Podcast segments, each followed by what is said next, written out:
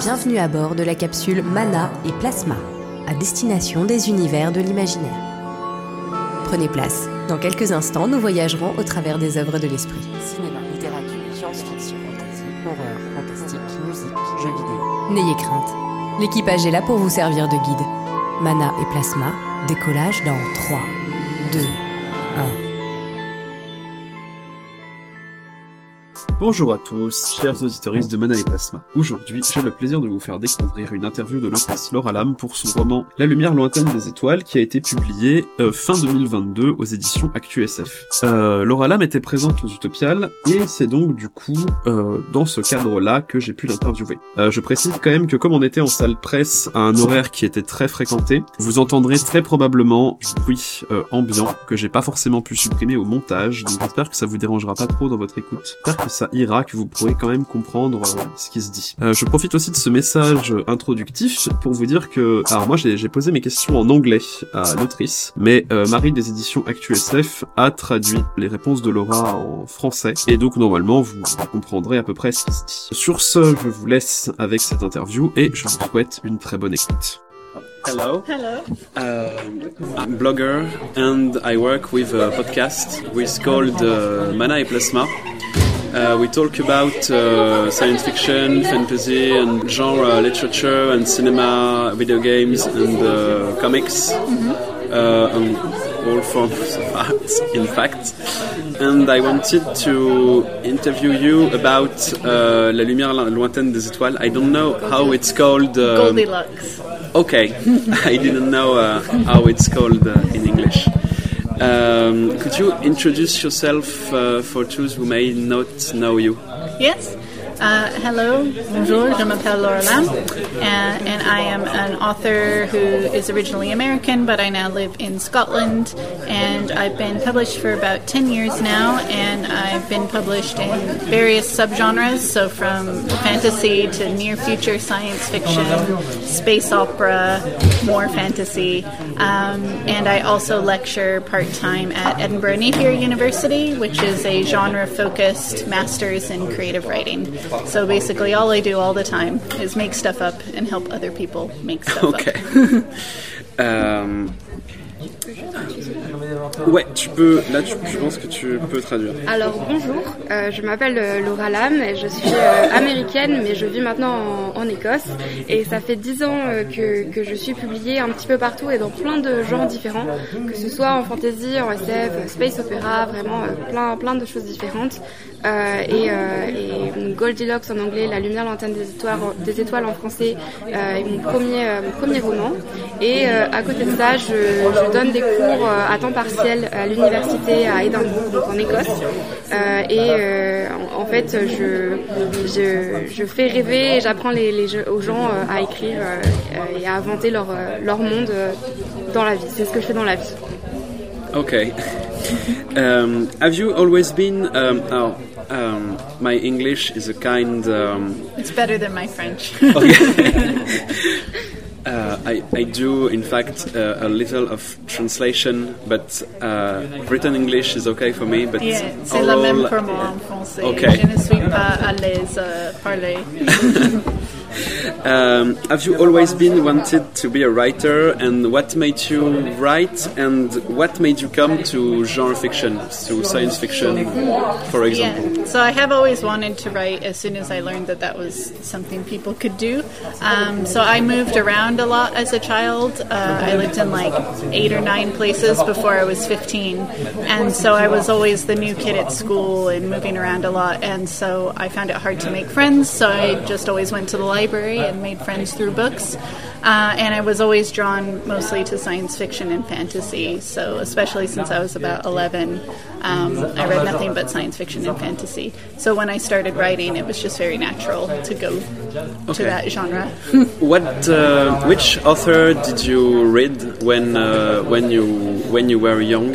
So I read a lot of Mercedes Lackey. So the first proper like fantasy book I remember reading was Arrows of the Queen uh, by Mercedes Lackey. Uh, but even before that, I was really obsessed with uh, Into the Land of the Unicorns by Bruce Coville, which I thought was amazing. I also loved Anne McCaffrey with The Dragon Riders of Pern. I loved Tamora Pierce and who else? And then Neuromancer was my first science fiction novel I remember reading by William Gibson. Um, and basically, my dad would always bring me to Borders, which is a bookstore that is no longer in America, and they had really comfortable chairs. And I, I was too broke to buy most books, so I would like either go to the library or I would sit in that bookstore and just physically read the books very carefully and put them back on the shelves, um, which is not the best, but I have since gone back and bought most of those books. Euh, alors j'ai toujours voulu, voulu écrire en fait, euh, depuis que j'ai su que c'était un, un travail que les gens pouvaient faire. Euh, je déménageais beaucoup quand j'étais enfant, j'ai vécu dans au moins 8 ou 9 euh, endroits différents avant mes 15 ans. Euh, donc j'étais toujours euh, la petite nouvelle à l'école et, c'était un peu difficile, donc je me faisais des amis en fait grâce aux livres et grâce aux personnages des livres. Et, en fait, c'est très naturellement que je suis arrivée à la, science-fiction et à la fantasy, puisque vers mes 11 ans, c'était essentiellement le genre de livre que je lisais. Et par rapport à la question suivante, euh, quels sont euh, les, les auteurs que je lisais à cet âge-là et qui m'ont inspiré euh, Je citerai par exemple euh, Mercedes Lackey qui a écrit Hour of the Queen euh, ou euh, Anne McCaffrey et Bruce Corbill. Euh, J'ai aussi beaucoup lu euh, le Neuromancer, donc le Néromancien en français de Gibson. Euh, et quand j'étais plus jeune, euh, j'avais, on n'avait pas forcément les moyens d'acheter autant de livres. Donc mon père euh, m'emmenait souvent à une librairie qui s'appelait Border euh, aux États-Unis, qui n'existe plus aujourd'hui, euh, mais qui avait de très grands, enfin de, très confortables sièges où on pouvait lire discrètement. Et donc j'essayais de lire, d'ouvrir les pages tout doucement et de, remettre les livres ensuite correctement sur les étagères. Euh, mais aujourd'hui, je, je suis retournée, euh, je suis retournée en librairie et bien sûr, j'ai racheté beaucoup de ces romans qui m'ont, qui ont bercé euh, ma jeunesse et mon adolescence. Euh, la lumière des la lumière lointaine des étoiles has been translated into French uh, recently, very recently, in fact. Uh, how did um, the idea of this novel uh, came into you? How did you have the idea of this novel? Uh, so it was an interesting experience because I actually worked quite closely with the publisher on it, and that they knew they wanted to write or have a near future science fiction thriller. So they had sort of some elements of a story they wanted to tell, uh, and they thought I would be a good person to write it. So I was sort of invited to try, which is not the usual way that publishing works. Usually you just write the book and hope someone buys it. Whereas this, it was kind of working with the publisher from the ground up. But I really enjoyed that experience because it was very collaborative. Um, and so they gave me just like one page of like, maybe this could happen. And then I took that and I really expanded it and I broke it down into the plot and I did a lot of, you know, pre writing work. Um, and then I wrote it and I would send it to them every 20,000 words just to be like, hey, is this what you want? What's working? What's not working?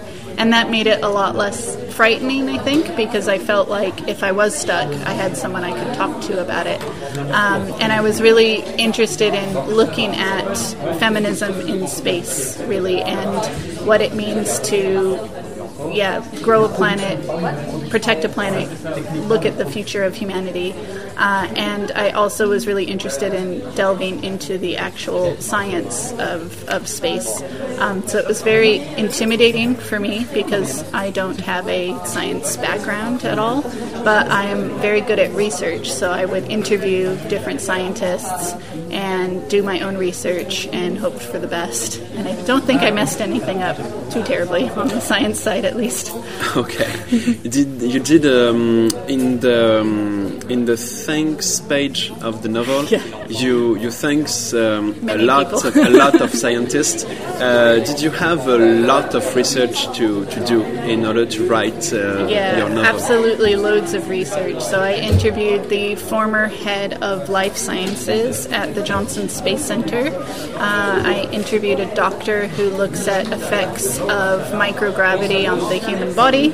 Um, I looked, I interviewed astrophysicists, uh, climate change scientists, loads and loads of people, and I uh, and I found that they really liked to have an excuse to talk about their area of expertise and know that it was getting out there in a different way through science fiction. And most scientists are also science fiction nerds. So yeah, Yes. it was a really lovely experience, and I really enjoyed it. I felt like I learned a lot, um, and that I could then share that knowledge with readers in an accessible way.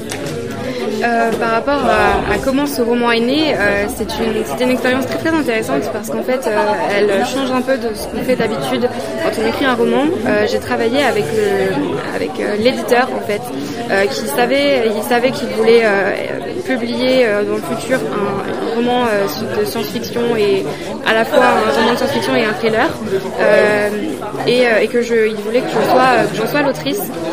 Donc j'ai essayé, même si ce n'est pas habituel, on a essayé ensemble et j'ai beaucoup aimé ce processus euh, collaboratif. Euh, et euh, ils m'ont juste donné une feuille avec quelques idées de choses qu'ils aimeraient ou qu'ils aimeraient voir arriver. Et, euh, et tous les 2000 mots environ, je leur envoyais, euh, je leur envoyais ce que j'écrivais pour voir si c'était bien, euh, si je suivais bien la ligne de ce qu'ils voulaient.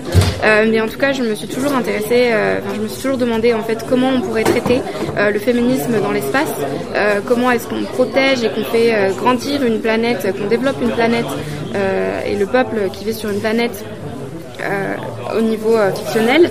Euh, comment euh, et puis euh, je me suis toujours beaucoup intéressée à la science en fait. Euh, et c'était très intimidant parce que je n'ai pas de, de de passer de scientifique, je, je n'ai pas tant de connaissances. Par contre, je suis très bonne en, recherche euh, et du coup, euh, j'espère que j'espère que j'ai pas écrit trop de bêtises. Euh, mais euh, j'ai euh, donc fait beaucoup de recherches. Euh, j'ai contacté beaucoup de personnes euh, qui sont notamment euh, mentionnées dans les remerciements, euh, comme le, le rédacteur général de Life Sciences euh, un docteur par exemple en microgravité qui travaille sur la microgravité, euh, un astrophysicien, des experts euh, du, changement climatique, etc. Et je me suis rendu compte que ces scientifiques cherchaient en fait étaient- bien contents d'avoir une excuse pour parler de leur travail, d'autant que les scientifiques sont souvent aussi très geeks et, euh, et que de toute façon la science-fiction euh, est un domaine qui leur plaît, donc euh, c'était une expérience très intéressante. Uh, you describe alors, in your, in your novel you describe um, um, a planet Earth who, which is um, very very very damaged by climate change Yeah. and uh, in fact also the conservative uh, has to who have taken sorry the power and um, why um, um, why did you um, describe uh, so violent climate change? I think it was meant to be a warning um, because, as we all know pretty much, except for a very small percentage of people, we are in a climate emergency. And I wrote this book in 2019, and so even in the last three years, things have gotten worse and worse. However, it was so dystopian that I think it would be hard to write something so dark now after the pandemic, after lockdown, after everything. Um, but yeah, I wanted to kind of extrapolate to the worst case scenario to hopefully try and you know wake people up um, and be aware of what the dangers are. Um, I hope it won't come to that because I don't really like the future in Goldilocks. I would not want to live in it. Um, but yeah, so I did. Cause if you actually delve into the research, it is a pretty bleak picture at the moment. So I do hope that human innovation will help bring us back from the brink. Um, it, it was a, ques- question that I wanted to ask you later, but I will ask you now. Yeah. Um, for you, um, is science fiction um, an accurate way to deal with contemporary society problems? Yeah, I think science fiction isn't really about the future necessarily. It's about um, our own anxieties about the future and what could happen in the present if we if we stay on our current trajectory. What could go wrong? What could go right? Um, and so it really depends on if you're a more hopeful person or a less hopeful person. Uh, at that moment, I was feeling less hopeful for that book, um, but for another one, I think I'm going to try and go more hopeful um, just to give myself a break. Um, so, yeah, I think yeah, the future is always a mirage, really. It's all a warning of what we hope not to have happen, but what might if we don't change change our ways. That wasn't a super elegant answer, but it was. you can translate it better.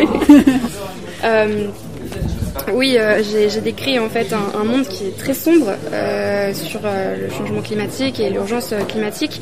En fait, j'ai écrit ce livre, donc La lumière de l'antenne des étoiles, en 2019, et j'ai créé un monde très très dystopique. et je pense qu'aujourd'hui, il serait très dur d'écrire un roman aussi sombre en fait sur sur l'état de notre planète et de notre futur. Euh, mais j'ai en fait essayé d'extrapoler euh, toutes ces idées et de, montrer la pire chose en fait qui pourrait nous arriver, vraiment le, pire cas possible. Euh, mais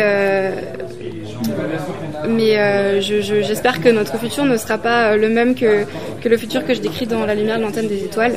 Euh, même si euh, quand on regarde, on, on, fait des recherches sur l'actualité, etc., et, les, et, tous les changements euh, scientifiques, les découvertes scientifiques, on découvre que bah, l'image euh, qui nous est montrée de ce futur possible est très euh, très très sombre. Mais j'espère que l'innovation, l'innovation humaine et, et, les cerveaux de demain arriveront à, à créer de nouvelles choses pour nous aider. Et par rapport à, à si la science-fiction est un, bon moyen en fait de répondre à nos, à nos questions, à nos problématiques contemporaines. Euh, oui, je pense, parce que pour moi, la science-fiction n'est pas ne, parle pas forcément du futur, mais parle plutôt en fait de notre, euh, de nos angoisses par rapport au futur, nos angoisses présentes par rapport à ce qui pourrait nous arriver, ce qui pourrait bien aller, ce qui pourrait mal, mal se passer. Euh, et euh, c'est vrai que La lumière lointaine des étoiles n'est pas un livre très euh, qui, montre beaucoup, euh, beaucoup d'espoir par rapport à, à, ce futur, mais ce que j'écris aujourd'hui est beaucoup plus, beaucoup plus pas joyeux, mais beaucoup plus montre beaucoup plus d'espoir. Voilà, plus d'espoir en fait, montre plus d'espoir. Euh, même si euh, je pense toujours que le, le futur en fait qu'on se dessine, le futur qu'on imagine reste un, un, mirage et une un, comment, comme un, un, panneau euh, attention euh, à, à, ce qu'on pourrait, à ce que vous, à ce que vous ferez parce que euh, on pourrait en arriver là en fait. Uh, you describe um, your novel describes the, the fact that uh, five women uh, still slash took. Yeah. Depends the way we see they it. They did steal it. They, um, they steal um, a spacecraft um, in order to came to come. Sorry. To a planet who is named uh, Cavendish because um, humanity has to find a new planet. Uh, it's a question that is asked by the novel. Yeah. Whether uh, we have we have to give ourselves a new planet or to take care of the Earth. Um, and you described the fact that they steal a spacecraft to go to Cavendish. That is, the book is similar to um, to Earth. Um, why um, you, you make references to uh, the mission, uh, the, the, Mercury 13 yeah. missions. Uh, why um, why um, described um, uh, women uh, astronauts? Yeah. So women astronauts were historically kind of not allowed to go to space, really. Like the Mercury 13 that you mentioned did all the same tests as the Mercury 7, who were all men, and actually performed better than them at a lot of the tests. Um, but because of sexism, they just weren't allowed to go to space. So one of them uh, is Wally Funk. Uh, who finally got to go to space like two years ago thanks to Jeff Bezos and Blue Origin um, which I have a lot of complicated emotions about private space travel. But I am happy that he finally sent Wally Funk to space like 50 years or more after she should have gone the first time.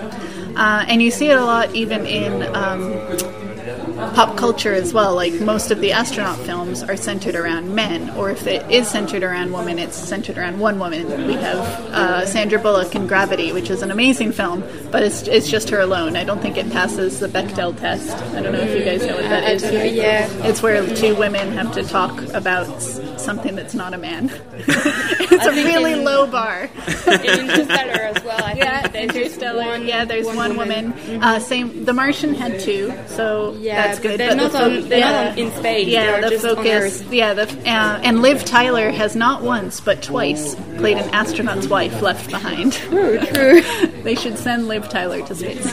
Um, so I really wanted to focus on women front and center in this novel, so that I could also show like different women's opinions on the same problem. Um, and that no group is a monolith, right? They all have their own reasons why they may have different opinions on whether going to Cavendish is a good thing or not. Um, and I found that really interesting to explore. Euh, donc euh, oui, euh, dans mon livre, euh, les, les personnages principaux euh, volent un vaisseau pour partir euh, sur la planète Cavendish. Et euh, la question en fait qui est posée, c'est est-ce que est-ce qu'on doit euh, chercher une autre planète ou est-ce qu'on doit plutôt prendre soin de la Terre et essayer de réparer? Euh, Je mentionne par exemple la, la mission euh, Mercury 13 euh, qui, euh, qui qui a vraiment existé. Et euh, donc pourquoi pourquoi euh, décrire euh, des femmes euh, des femmes astronautes? Parce qu'en fait les femmes astronautes n'ont jamais été autorisées vraiment à, à voyager à partir dans l'espace en fait à cause du, sex- du sexisme et notamment Wally Funk qui a finalement été autorisée enfin a pu partir dans l'espace 50 ans après le moment où elle, aurait, où elle aurait normalement dû y aller grâce à Jeff Bezos donc euh, c'est vrai que ça crée des sentiments contradictoires parce que ben, euh, je ne sais pas trop ce que je, ce que je pense de ces euh, missions spatiales privées. Mais, euh, mais c'est le même genre de choses qu'on voit dans la pop culture, dans les films par exemple. Euh, les femmes astronautes sont très rares, ce sont souvent des hommes, et euh, la plupart du temps elles sont seules. Par exemple, euh, Sandra Bullock dans euh, Gravity est euh, la seule femme dans l'espace. C'est la même chose pour Interstellar. On peut parler de Liv Tyler aussi par exemple, qui a deux fois dans deux films différents joué la femme d'un astronaute et qui n'est toujours pas allée dans l'espace. Voilà, je voulais montrer en fait, montrer ces, ces groupes de femmes et montrer que, que c'était possible et que, que c'était intéressant et, euh, et aussi surtout que qu'aucun groupe en fait n'est euh, un monolithe, n'est un, un bloc euh, qui, qui qui a une seule pensée et une seule opinion. Dans mon groupe de femmes, tout le monde a tout le monde a son opinion différente et tout le monde voilà, ce sont pas juste les femmes, ce sont des personnages à part entière. Uh, in the, the space crew you described, there is um, Valet. Uh, in French, it's Valérie, but I think in I think it's English it's. Valeria. Valerie. Valerie, okay. yeah. Uh, you described uh, Valeria Valerie Black, uh, who is uh, an entrepreneur and um, uh, billionaire, uh, and she does a lot of research, uh, and she wants to go to Cavendish to establish um, an utopia with uh, a crew.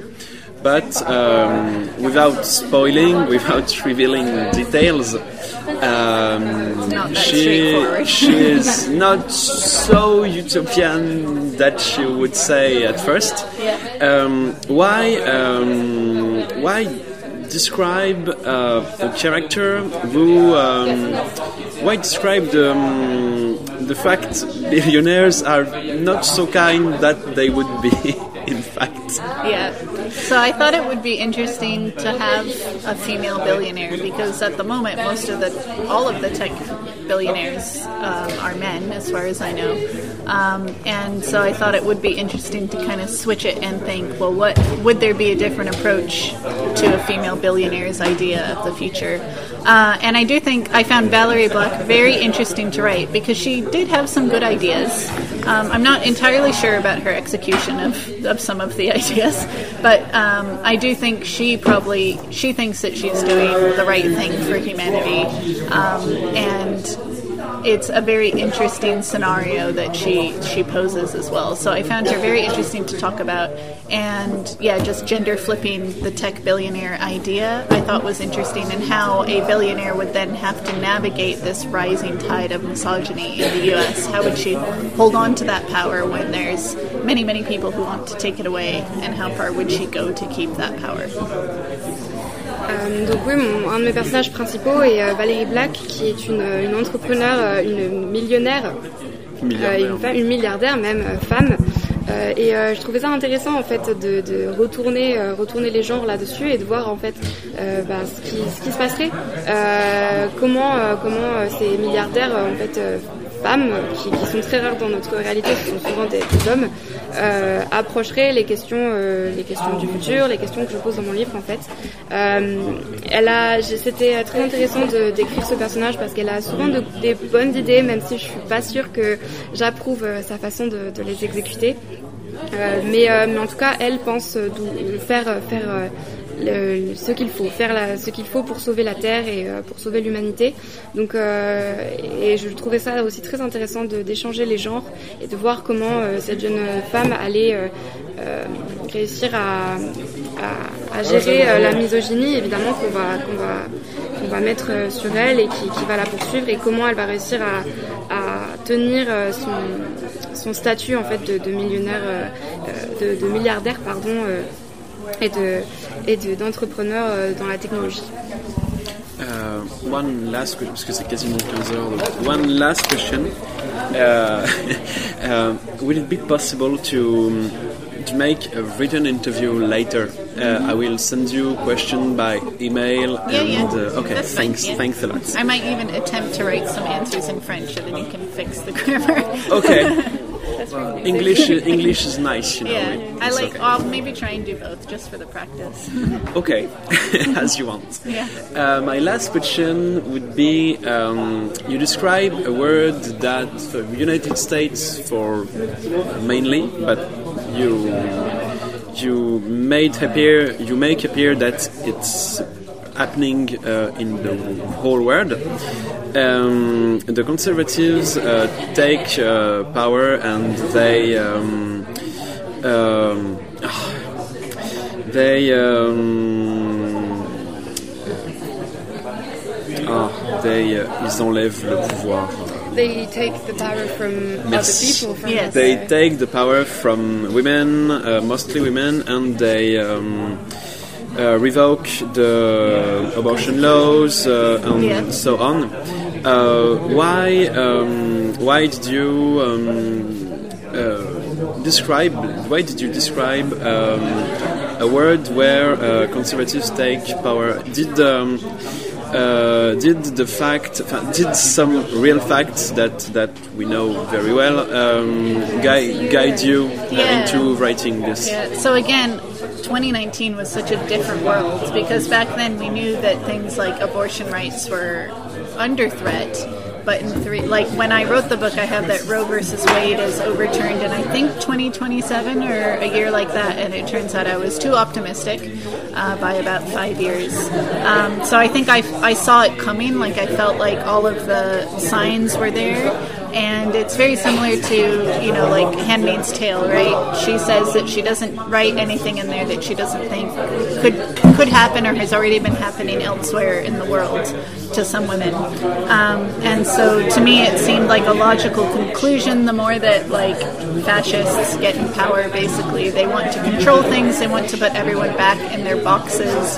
They don't like shades of gray. They don't like nuance. They want people to be cis, straight, heteronormative. Um, they want women to just be baby making machines. And we're, we're now seeing this anxiety ramp up because of lowering birth rates in the Western world. Um, there was one just the other day where I was like, this could be exactly out of my book, and it was very alarming. Um, I wish that I could have written it in 2019 and then just been like, oh, looks like I was a bit. I jumped the gun there a little bit. It's not too bad, but in fact, it seems like I didn't even like I didn't go far enough even in Goldilocks. I think the reality might end up being in some ways worse than what I imagined, which is really depressing. Which is pretty, yes. because that was meant to be a, a warning, not a how-to manual. Euh, oui, alors bah, quand j'ai écrit ce livre euh, en 2019, le monde était très très différent, Euh, même si on savait que, les lois concernant euh, l'avortement, surtout aux États-Unis, étaient, menacées. Vous, avez sûrement entendu parler de Roe versus Wade, qui, a été annulé il y a peu en annulant la- les lois pro-avortement dans beaucoup d'États.